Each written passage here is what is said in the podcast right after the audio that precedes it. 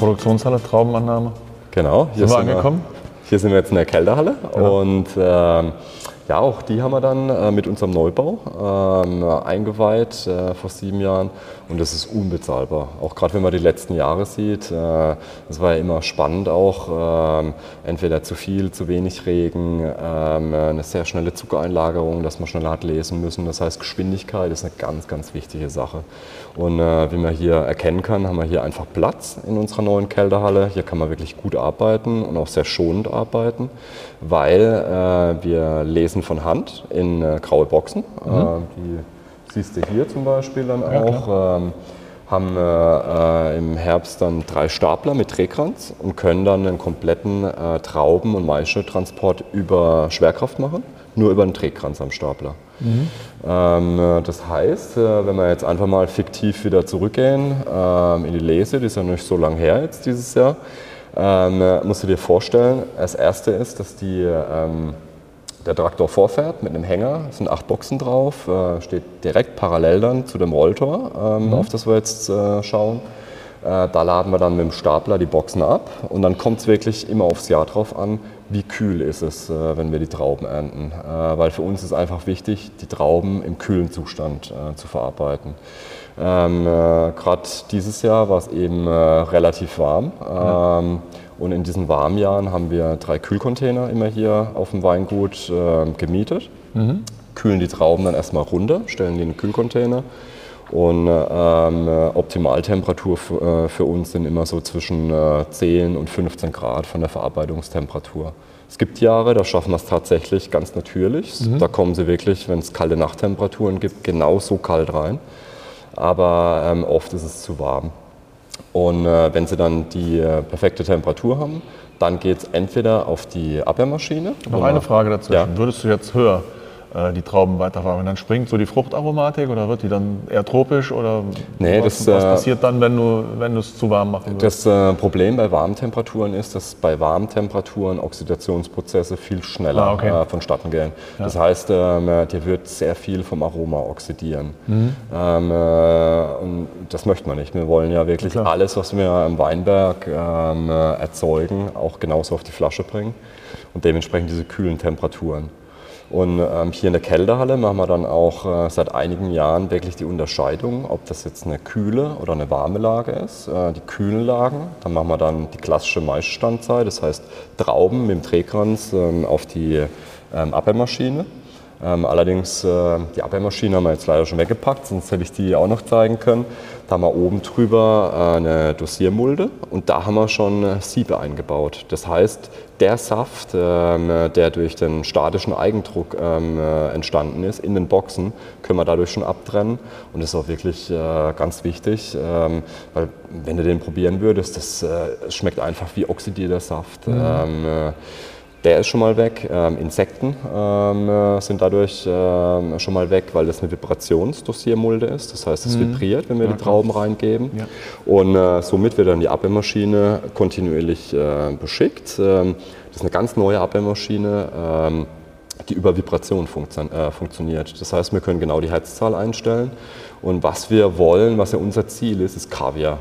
Ähm, das heißt ganz unverletzte Bären. Und das schaffen wir dadurch, äh, weil wir die auch ganz langsam stellen können mit ganz kleiner Frequenz, ähm, was auch gerade in so Reifenjahren wie 22 extrem wichtig ist, äh, weil die Bären heute ja schon dünner sind durch die ähm, sehr gute Reife. Und nach dem Abwehrvorgang haben wir nochmal einen Vibrationssortiertisch. Da stehen wir dann zu acht dran, vier auf der linken, vier auf der rechten Seite und sortieren dann nochmal Einzelbeeren ähm, aus. Und die erste Selektion vergesse ich immer wieder, das ist natürlich die wichtigste Selektion, die ist im Weinberg. Schon für gesorgt. Die ist draußen im Weinberg. Ja, ähm, äh, ja, also wir haben da extrem viele Selektionsdurchgänge äh, mit dabei, weil das ist die Grundlage. Die Grundlage ist die Qualität ähm, äh, der Trauben und äh, dementsprechend ist es natürlich auch immer sehr zeit- und energieintensiv äh, während der Lese, aber ähm, die Arbeit, die wir da machen, ähm, da haben wir das ganze Jahr über Spaß dran dann. Und äh, unsere Motivation ist einfach auch so, immer das Beste zu geben. Bei jedem Jahrgang, egal wie schwierig äh, ein Jahrgang ist. Weil ich finde auch gerade bei solchen Jahrgängen, die nicht einfach sind, äh, trennt sich die Spreu vom Weizen dann ähm, einfach. Besonders, da, ja klar. Da kannst du einfach zeigen, was du drauf hast. Ähm, und das ist einfach immer unser Ansporn. Und was man hier an den Decken überall erkennen kann, wir haben vier große Lautsprecher, ähm, weil Musik gehört bei uns immer dazu. In jedem Raum haben wir Musik laufen. Und auch da kommt dann oft die Frage, ja, wie ist denn das? Ist das gut für die Qualität? Und äh, ähm, da ist die Antwort ganz einfach. Ja. Das ist mega für ja, die klar. Qualität. Weil wenn die Leute, die mit dem Wein arbeiten, sich wohlfühlen, ist es auch gut für die Qualität. Genau, da stimmt der Kopf. Und äh, da sind wir halt auch nochmal bei einem Punkt, ähm, was für uns ganz wichtig ist. Wir haben ein super tolles Team außenrum. Äh, ein ganz junges Team, die aber auch die komplette Leidenschaft und das Herzblut äh, hier mit reinsteckt. Äh, viele eigene Ideen auch mit einbringen. Und äh, nur so ist es auch möglich, das Weingut immer weiterzuentwickeln. Weil allein können wir das nicht, äh, mein Bruder und ich. Wir brauchen ein starkes Team, was die gleiche Leidenschaft teilt. Ja, ähm, aber um jetzt vielleicht auch noch während der Lese das weiter zu erklären. Mhm das machen wir bei den kühlen Lagen, äh, das klassische Abwehren. Ja. In den warmen Lagen äh, gehen wir hier ähm, auf diesen Trichter, den wir hier in der Mitte sehen. Ja. Da gibt es noch eine Verlängerung, so einen Schlauch, was wir ähm, auf den kleineren Trichter unten drauf machen können. Und da quetschen wir dann die ganzen Trauben an. Mhm. Das heißt, ohne Abwehrvorgang, die ganzen Trauben ähm, fangen sie unten in der Box wieder auf. Und dann geht es in den Kühlcontainer für die Maisstandzeit. Und das hat den Vorteil, dass du über die Rappen, äh, über die Phenolik der Rappen, äh, eine unheimlich tolle Kühle wieder mit reinbekommst. Ähm, also auch bei Warmlagen, in warmen Jahrgängen kriegt man immer mehr Spiel, mehr Saftigkeit, mehr Frische in die Weine. Und äh, nach einer Maischestandzeit von vier bis sechs Stunden geht es dann auf eine von unseren zwei Pressen. Mhm. Ähm, das sind alles pneumatische Pressen, die eigentlich funktionieren wie ein Fahrradschlauch. Da ist ein Schlauch innen drin und über Luft wird der aufgepumpt und somit äh, kommt es dann zum Pressvorgang. Mhm. Ähm, äh, dann von äh, der linken oder von der rechten Saftwanne, je nachdem welche Presse gerade gefüllt ist, geht es dann hinter uns auf die Vorklärtanks. Mhm. Das sind äh, eigentlich Tanks, wie man es unten auch im Keller gesehen hat. Ähm, allerdings ähm, mit äh, Kühlmänteln von unten bis oben. Ähm, somit können wir dann noch schneller die Temperatur runterbringen. Und äh, Ziel ist eigentlich, dass die Moste mit äh, ca. 10 Grad im Gutsweinbereich und äh, also 13 bis 15 Grad im Orts- und Lagenbereich dann in den Gärkeller gehen. Ja. Ähm, und hier oben machen wir dann eben auch Separieren vom Trub, wie unten schon mal kurz angesprochen. Das heißt, wir ziehen einen klaren Most ab, runter in den ähm, Gärkeller. Mhm. Den Trub halten wir separat ähm, äh, in äh, kleinen Edelstahlgefäßen und stellen den Trübungsgrad dann für die Orts- und Lagenweine und jetzt auch seit diesem Jahr äh, im äh, Gutsweinbereich ein. Weil das einfach nochmal mehr Struktur, mehr Power, mehr Kraft dann bringt ja. und mehr Charakter. Wir sind hier in der Kälterhalle, haben ja schon im Weißbereich äh, ähm, äh, schon einiges durchgesprochen, aber wir sind natürlich hier nicht nur weiße Trauben am Verarbeiten, sondern natürlich auch rote. Äh, von der Verteilung haben wir in etwa 70% weiß und 30% rot vom Anteil. Ähm, Hauptsorte ist natürlich klassisch für Baden der Spätburgunder und ähm, ähm, auch hier kommt das Abbeeren ähm, als erster Schritt, äh, wenn die Temperatur der Trauben erreicht ist. Und ähm, dann geht es allerdings auf die Maische-Tanks, die sieht man jetzt direkt hinter dir. Das sind mhm. jetzt die sogenannten Maische-Tanks, ja. äh, in denen dann die Rotweinmaische drin vergärt. Da haben wir einen Laufsteg hinten dran. Oben drüber sieht man auch diese Laufkatze, wo man dann äh, die äh, Stößel, die Maischetaucher dann äh, versetzen können. Mhm. Und ähm, hier drin machen wir zuerst eine Kaltmazeration von äh, fünf bis acht Tagen, mhm. ähm, äh, je nach Jahrgang auch mit ganzen Trauben. Es kommen immer so circa 20 Prozent äh, ganze Trauben noch mit dazu. Ja, da ist jetzt auch unser äh, fünftes Familienmitglied mit dabei, ähm, äh, die Luna. Und ähm, die äh, Kaltmazeration machen wir in diesen Maischetanks. Ähm, und dann kommt äh, äh, in den ersten eineinhalb Wochen ähm, nicht der Stößel zum Einsatz, weil da ist nämlich wichtig, die sogenannte, das Überschwallen zu machen, immer wieder zu überpumpen mit dem ähm, gärenden Most äh, und erst dann kommen die Taucher. ähm, zum Einsatz. Das muss man sich einfach vorstellen wie so ein Paddel, was dann die Rotweinmaische untertaucht. Mhm. Und ähm, prinzipiell äh, tauchen wir relativ wenig unter. Das sind dann so vier bis sechs Mal vor der Pressung. Ähm, dadurch, dass wir eben auch ganze Trauben immer mit vergären, ist es, dieser Arbeitsschritt wichtig, um äh, die letzten verbliebenen Beeren, die noch unverletzt sind, eben auch anzuquetschen dann im Endbereich, äh, mhm. sodass der Zucker komplett lösen kann. Mhm. Ja, und ähm, nach der Mazerationszeit von äh, äh, zwei bis drei Wochen ähm, äh, geht es dann auf die Presse. Vorher ziehen wir den klaren äh, jungen Rotwein ab. Mhm. Äh, die Maische geht dann auf die Pressen. Ähm, dann sedimentieren wir in einem der Stahltanks für zwei bis drei Tage und dann geht es in die Barrix. Das ist der Rotbereich hier oben. Oh. Ja, ja, danke. Da habt ihr mal einen kleinen Überblick. Wir sind jetzt in der Schatzkammer, also eigentlich dem Herzstück für Weinliebhaber angekommen, oder? Absolut, sieht, ja. Das sieht ist, äh, aus hier. Und das ist unser Herz und unser Gedächtnis, äh, mhm. weil hier haben wir eben ganz viele alte äh, Jahrgänge auch eingelagert, was ja für uns auch mega spannend ist, ja. immer wieder zu probieren äh, wie äh, ist das Reifepotenzial unserer Weine. Und man äh, verbindet ja immer sehr emotionale Sachen mit jedem Jahr ähm, und hat auch so ein sensorisches Gedächtnis, auch ein sehr bildhaftes Gedächtnis, was in dem Jahr dann war. Wie war die Vegetationsperiode? War es ein einfacher, ein schwieriger Jahrgang? Ja. Und das ist schon sehr spannend.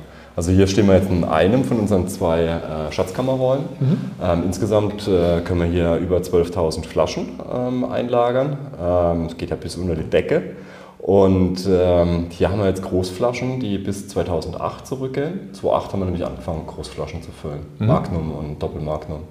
Und da habe ich jetzt mal eine aus dem Fach gezogen. Ähm, äh, weil wir probieren natürlich auch immer regelmäßig, dass wir einen Überblick haben, wie sie sich entwickeln, unsere ja. Weine. Und den hatte ich jetzt vor ja, so zwei Monaten etwa im Glas, 215er Pinot Weierberg. Äh, und hat sich super schön entwickelt. Ich bin gespannt. Und in der Großflasche reift das Ganze natürlich auch nochmal besser und spannender. Deswegen habe ich gedacht, äh, machen wir gleich mal eine Magnum auf. Das ist super. Du hast gerade über die ähm die Lagerfähigkeit oder die Reifefähigkeit der Weine gesprochen. Das ist ein Thema, das die Zuschauer oder unsere Weinliebhaber besonders interessiert. Mhm. Und das ist auch so aus dem Tagesgeschäft raus eine der meisten Fragen oder häufig gestellten Fragen, was, wie lange kann ich den, den mhm. Wein äh, wirklich liegen lassen?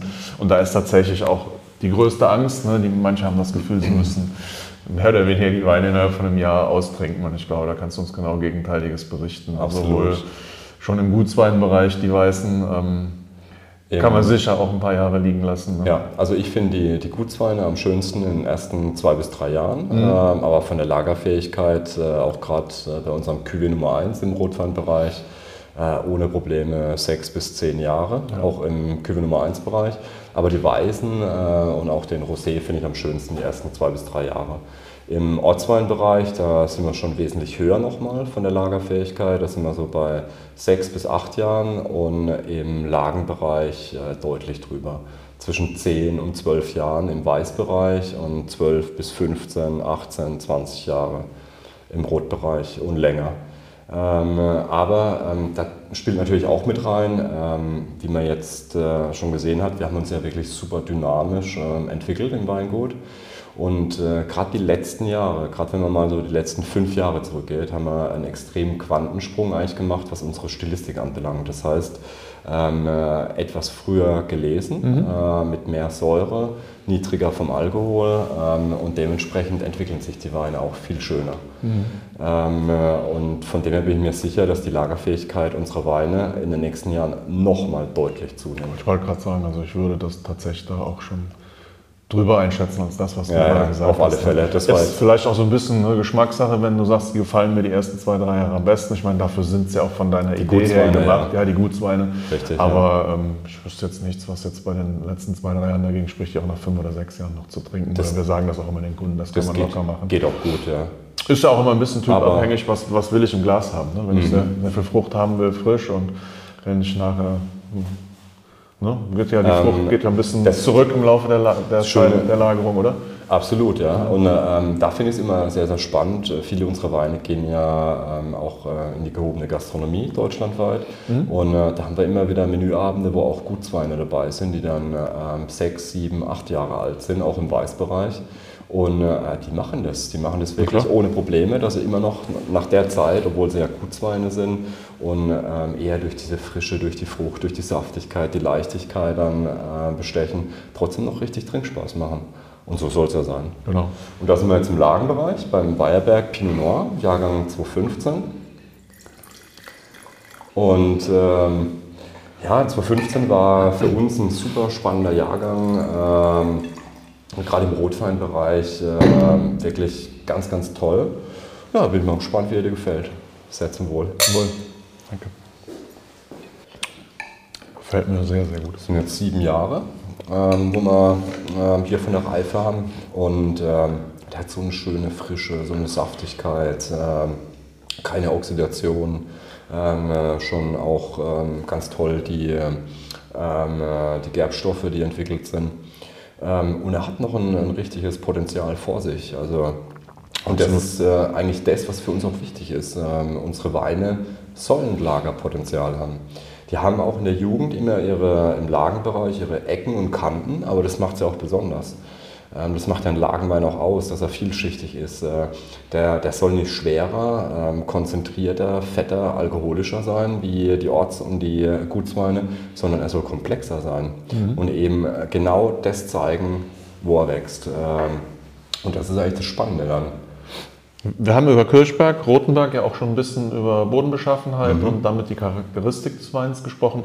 Ähm, was kann man zum Bayerwerk hier an der Stelle sagen im Vergleich zu den beiden anderen Lagen? Ähm, was gibt da der Boden her und wie entwickelt sich oder wie finden wir das in den Weinen? Vielleicht äh, zur Bezeichnung auch, warum Pinot Noir. Ähm, äh, das war der erste Weinberg, den wir mit französischen äh, Pinot-Pflanzen äh, bepflanzt haben. Mhm. Deswegen haben wir auch die französische Bezeichnung auf dem Etikett, Pinot Noir. Mhm. Und äh, das ist eine reine Monopollage. Nur wir haben dort den Weinberg, das sind mhm. Äh, knapp 1,2 Hektar. Und drunter, das ist eigentlich das Spannende, ist ein Kalksteinbruch. Und äh, da wurde früher wirklich Kalkstein ähm, abgebaut. Ähm, und da haben wir nur eine ganz kleine Auflage von Löstlehm und drunter ist wirklich dieser massive Kalkstein. Mhm. Und äh, ähm, was bei Burgundern immer wichtig ist, ist der Kalkgehalt ja. im Boden. Ähm, äh, je höher der Kalkgehalt, umso mehr Mineralität, Salzigkeit, Kräutrigkeit kriege ich in die Weine mit rein. Und ich finde, das merkt man bei dem auch unheimlich schön. Der hat nämlich genau diese Kräuterwürze. Absolut. Äh, eine ganz dichte Tanninstruktur ähm, durch diese ähm, Pinot-Klone, die wir da gepflanzt haben, weil die etwas kleinbäriger ähm, sind, auch kleinere Trauben. Und dadurch kriegt man eine ganz tolle ähm, Tanninstruktur auch hin. Ja, Jahrgang 2015. Und ich finde äh, unheimlich schön im Moment von der Trinkreife. Wunderbar. Ja, zu eurer Information. Wir gehen jetzt direkt aus der Schatzkammer oben in den großen Probenraum und Veranstaltungsraum des Weinguts. Ja, und jetzt kommt es zu einer Besonderheit, da die beiden, der Andi und der Markus, sich das brüderlich teilen, äh, das Geschäft im Weingut und die Arbeiten im Weingut, haben wir die zehn Fragen und zehn Antworten, die wir allen Interviewpartnern und Gästen stellen, natürlich beiden gestellt. Also es folgt jetzt der Andi und der Markus im Interview nacheinander. Andi, dein ältestes Kleidungsstück im Schrank. Oh, das ist äh, eine Latzhose aus, aus meiner Kindheit tatsächlich. Oder vielmehr, nee, das ist keine Latzhose, sondern es ist eine Lederhose. So, eine Lederlatzhose. Die passt dir aber nicht mehr. Nee, die passt nicht mehr so gut. Aber die wird trotzdem nicht weggegeben. Und die kann man, die kann man auch in den Schrank reinstellen mittlerweile. Das ist so hart geworden, ja? ja. Was ist deine größte Schwäche? Uh, die größte oh. Schwäche. Äh, wahrscheinlich, dass ich ganz viele Dinge immer ewig lang durchdenke, bevor ich es dann mache. Ähm, äh, und wahrscheinlich auch ein Hang zu Perfektionismus in, in vielen Dingen, was halt einhergeht damit, dass man es mhm. auch durchdenken muss. Ja. Die größte Stärke? Die größte Stärke? Ähm, ich glaube, ich kann ganz gut organisieren.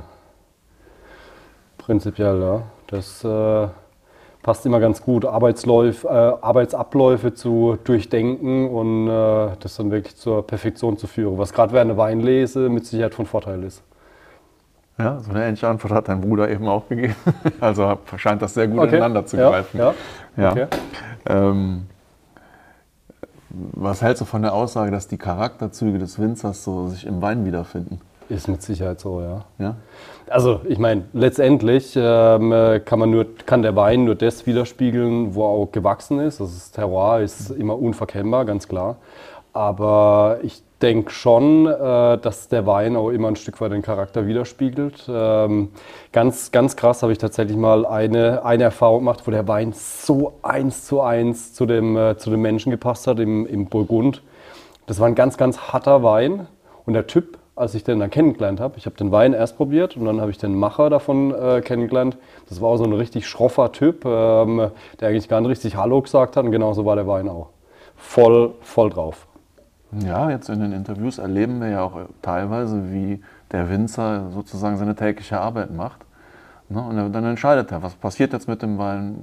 Soll er abgepresst werden? Soll er auf der Maische ja. stehen bleiben und so weiter? Und ja. deshalb denke ich schon, dass da so ein bisschen Absolut. Äh, ne, Absolut. auch im Wein nachher wiederzufinden Ganz ist. bestimmt, Aber, ja. Ähm, was war die größte Herausforderung in deinem Leben? Die größte Herausforderung? Ähm, mit Sicherheit Kinder. also äh, das, äh, das fordert schon relativ viel. Also meine Kinder sind noch äh, relativ jung und äh, das fordert schon tatsächlich relativ viel.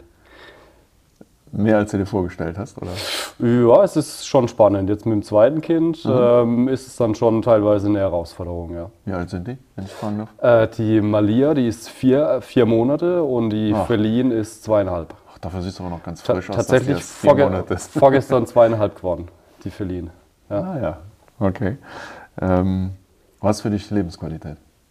Lebensqualität ist für mich ähm, Zeit mit der Familie verbringen zu können und das am besten bei einem sehr guten Glas Wein und einem guten Essen. Bei dem sehr guten Glas Wein sind wir eigentlich schon bei der nächsten Frage. Okay. Was sind die drei Weine oder die bedeutendsten Weine, die du gerne nochmal trinken würdest oder die du vielleicht sozusagen noch vor dir herschiebst und sagst, die, die muss ich unbedingt noch trinken? Also die drei Weine, die nochmal ins Glas müssen oder auf jeden Fall mal rein sein. Also was ich tatsächlich nicht probiert habe, ähm, oder vielmehr doch, einen davon habe ich schon probiert, ähm, Romani Conti. Ähm, Natürlich auch dann äh, von eben dieser, dieser einen Parzelle der speziellen. Mhm. Ähm, aber das würde ich tatsächlich gerne nochmal gereift probieren. Mhm. Da hatte ich mal das große Glück, als ich in Burgund war, direkt im Keller von Romani Condi probieren zu dürfen und auch den. Äh, das war ziemlich cool, aber das würde ich sehr, sehr gerne nochmal gereift äh, probieren. Ansonsten gehört mit Sicherheit auch Cocherie mit dazu. Ähm, Coton Charlemagne am besten gleich. Ähm, also wenn dann richtig. ähm, und äh, was mich auch mega interessieren würde, aber gibt es leider nicht mehr, Henri Chaillet. Ähm, das ist im Endeffekt der Lehrmeister vom nahezu kompletten Burgund. Ähm, also da gibt es eigentlich Henri Chaillet und äh, Villers-Aubin die äh, das Burgund maßgeblich geprägt haben. Und Henri Chaillet ähm, ist schon lange Zeit verstorben, aber der hat sensationelle Weine gemacht und hat eine spezielle Lage hervorgebracht, die ähm, er tatsächlich ähm, überhaupt erst entdeckt hat. Äh, Tour heißt die Lage. Und ähm, die Weine, die es jetzt davon noch gibt, die andere Winzer herstellen, mhm. ist, äh, die sind mega, die Weine. Und ich würde echt mal gern ähm, so eine Flasche, so ein 90er Grand Tour von Henri Chaillet, das würde mich schon reizen, aber die werden halt gehandelt ähm, weit jenseits der 10.000 Euro. Die Flasche. Ja, ja klar. Ähm, wie wichtig ist Social Media für dich? Uh, puh, fragst du mich jetzt privat oder beruflich? Vor laufender Kamera. Vor laufender Kamera. Okay, also ähm, privat, äh, klar, man guckt rein. Ja. Ähm, aber ich hätte es privat ehrlich gesagt nicht, wenn ich es nicht äh, beruflich tatsächlich bräuchte. Mhm. Ähm, weil da ist Social Media schon ein wichtiges Sprachrohr letztendlich genau. auch. Mhm. Ähm, und von daher darf man das nicht so ganz unterschätzen. Ich meine, das ist auch schön, dass man seine Kunden, alle Weininteressierten, ein Stück weit auch über Social Media auf dem Laufenden halten kann, ähm, mhm. was für den Weingut gerade macht, was ist für uns vielleicht genau. auch besonders. Ähm, dafür ist es mit Sicherheit super gut, ja. Aber ja. es ist halt auch viel Arbeit, man muss sich da viel eindenken. Äh, ich fühle mich da teilweise auch schon ein Stück weit zu alt äh, dafür, für, für viele Social Media Sachen. TikTok als Beispiel. Pff boah, tu, keine Ahnung. Also damit habe ich mich nur nicht auseinandergesetzt. Selbst Instagram ist, äh, ist für mich eigentlich schon, ist eigentlich nicht meine Generation. Ich bin eher Generation Facebook. Mhm. Ja. Stell dir vor, du bist 99 Jahre alt. sitzt in deinem Schaukelstuhl auf der Veranda und denkst über dein Leben nach. Was möchtest du sagen können? Puh, viele geile Weine getrunken, ähm, viel gutes Essen genossen, Familie geht's gut. Ähm, genauso, Copy und Paste, äh, so könnte ich es nochmal machen. Danke dir. Sehr gern. Was ist dein ältestes Kleidungsstück im Schrank? Das ist eine gute Frage. Ähm, es sind eigentlich zwei. Äh, zum einen, weil ich da immer noch dranhänge. Ähm, äh, ich habe tatsächlich vom Abi noch mein Abi-Shirt. Mhm. Mein Abi-T-Shirt äh, ist für mich auch heilig. Ähm, das ist jetzt mittlerweile schon ja, so an die 24 Jahre alt. Also das habe ich auf alle Fälle noch bei mir im Schrank drin. Und äh, ich habe früher ähm, äh, viel Sport gemacht, hauptsächlich Leichtathletik. Bin ähm, auch äh, für die Badenauswahl ähm, gelaufen und das Trikot ist für mich natürlich genauso heilig. Ähm, das habe ich auch noch, hat man zwar eigentlich nicht mitnehmen dürfen, habe ich aber immer noch im Schrank. Hast du noch? ja, sehr schön. Was ist deine größte Schwäche? Meine größte Schwäche ist eigentlich ganz einfach, dass ich sehr ungeduldig bin. Ähm, äh, ich bin eigentlich äh, so vom Typ äh, einer, ähm, der gern was bewegt. Ähm, äh, und dementsprechend ertappe ich mich selber immer dabei, dass ich oft zu ungeduldig bin. Äh, wird jetzt aber tatsächlich in den letzten Jahren etwas besser, weil gerade äh, so wie wir das Weinmachen sehen, ist es einfach wichtig, auch ähm, eine innere Ruhe zu haben, ähm, den Wein Zeit zu lassen. Und äh, das merkt man auch gerade so die letzten fünf Jahre. Ähm, hat sich äh, das extrem bewährt und ähm, Wein braucht einfach Zeit. Also von dem her wird meine Schwäche von Jahr zu Jahr besser. Ja, dann stelle ich mal eine Frage dazwischen. Was äh, hältst du von der Aussage, dass der Wein oder der Weinstil Charakterzüge des Winzers widerspiegelt? Ähm, also ein Stück weit sind natürlich auch die Charakterzüge des Winzers wichtig. Ähm, letztendlich ist es ja aber so, wir wollen ja wirklich ähm, die Lage einfangen, auf dem der Wein wächst. Und das wirklich so behutsam begleiten äh, wie nur möglich, dass man das auch nicht verfälscht schon über die Entwicklungs-, äh, Entstehungszeit des Weins. Aber die Charakterzüge merkt man dahingehend, weil man hat ja doch Nuancen, ähm, wie man die Stilistik noch beeinflussen kann. Ja. Ähm, es muss nur immer dezent sein. Aber ähm, auf der anderen Seite wäre es natürlich auch schlecht, wenn es nicht so wäre, ähm, weil das macht ja den Wein aus. Äh, Boden, Mikroklima und die Handschrift des Winzers. Was ist deine größte Stärke oder dein größtes Talent? Ähm, was eigentlich ähm, wirklich eine Stärke ist, ähm, auch oder ich würde es mal als Stärke bezeichnen. Es ist ja doch ein sehr ähm, äh, vielfältiger äh, Beruf, den wir ausüben als Winzer, ähm, äh, wo auch äh, eine sehr teilweise eine sehr stressige Zeit dann ähm, da ist. Ich bin oft sehr fokussiert. Das ist vielleicht auch noch eine Sache von früher, vom Sport. Ähm, äh, ähm, ich äh, habe dann eigentlich meinen Tunnel auch, kann mich wirklich auf Sachen relativ gut, gut konzentrieren, ähm, äh, auch wenn ein hoher Stressfaktor da ist. Ähm, das würde ich jetzt mal als Stärke gerade in der Zeit dann bezeichnen. Ja. Welche drei Weine möchtest du nochmal oder vielleicht überhaupt mal in deinem Leben trinken?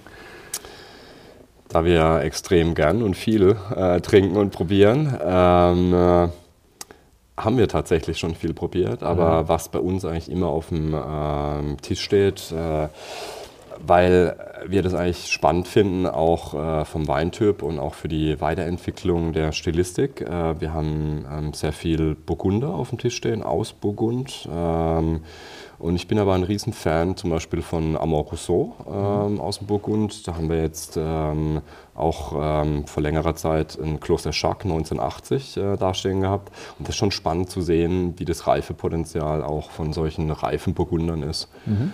Ähm, ja, aber prinzipiell probieren wir wirklich viel und gerne. Ähm, von dem her ist für mich es auch immer spannend, neue Sachen zu probieren, die ich nicht kenne. Was war die größte Herausforderung in deinem Leben?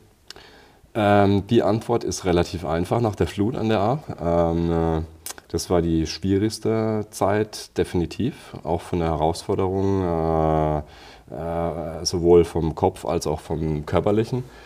Und äh, eine Sache ähm, hat aber auch diese Zeit gebracht, äh, an solchen Dingen wächst man einfach. Ähm, wenn man sieht, dass man sowas durchstehen kann und auch äh, eine unheimlich tolle Hilfe dann in so einer Zeit da war, ähm, gibt es eigentlich wenig, auch zukünftig, ähm, was einem schocken kann. Ja. Das, äh, die Antwort war relativ. Äh, ich habe auch damit gerechnet, aber. Einfach zu geben, ja. Ja, ja, klar.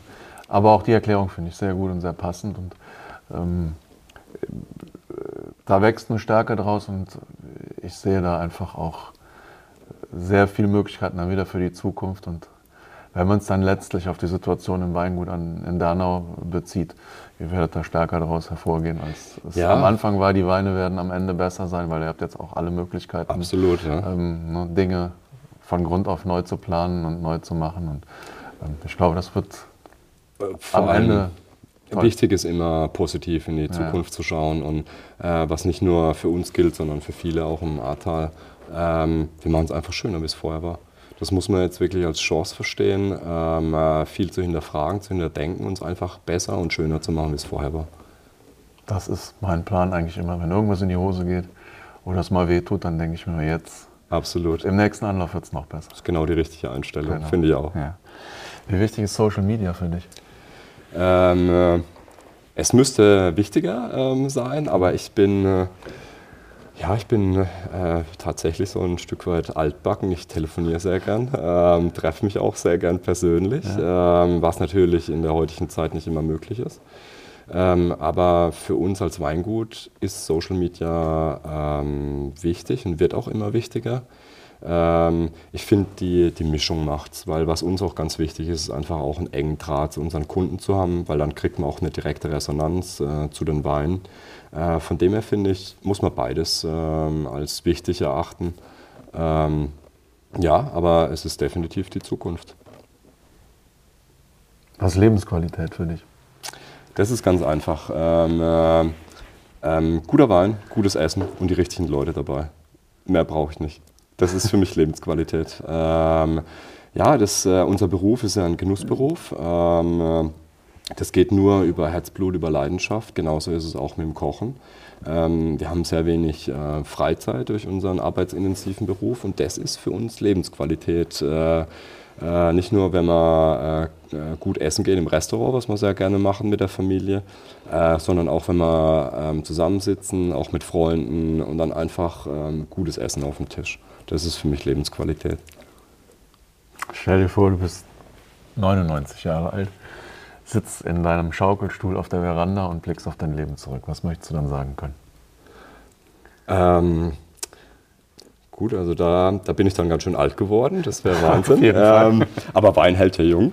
Ja. Ähm, aber äh, was, äh, also was für mich, denke ich, am wichtigsten wäre, wäre zu sagen, äh, dass ich äh, äh, die meisten, zumindest die meisten, wahrscheinlich trifft es nicht für alles zu, aber dass die meisten Dinge äh, auch im Nachhinein betrachtet nicht bereuen wollte, würde ähm, und ähm, auf ein erfülltes Leben eigentlich zurückblick. Ähm, äh, da gehören Höhen und Tiefen mit dazu, das ist ganz klar, aber ähm, das ist eigentlich das, wonach ich Tag für Tag eigentlich strebe, ähm, das Beste aus jedem Tag zu machen. Ähm, und ich denke, das wäre auch bei so einer Situation dann der Fall, einfach zurückzublicken und zu sagen, Mensch, eigentlich haben wir doch das meiste richtig gemacht. Ähm, und falls dann mal Fehler dabei sind, an denen wächst man ja und entwickelt sich weiter.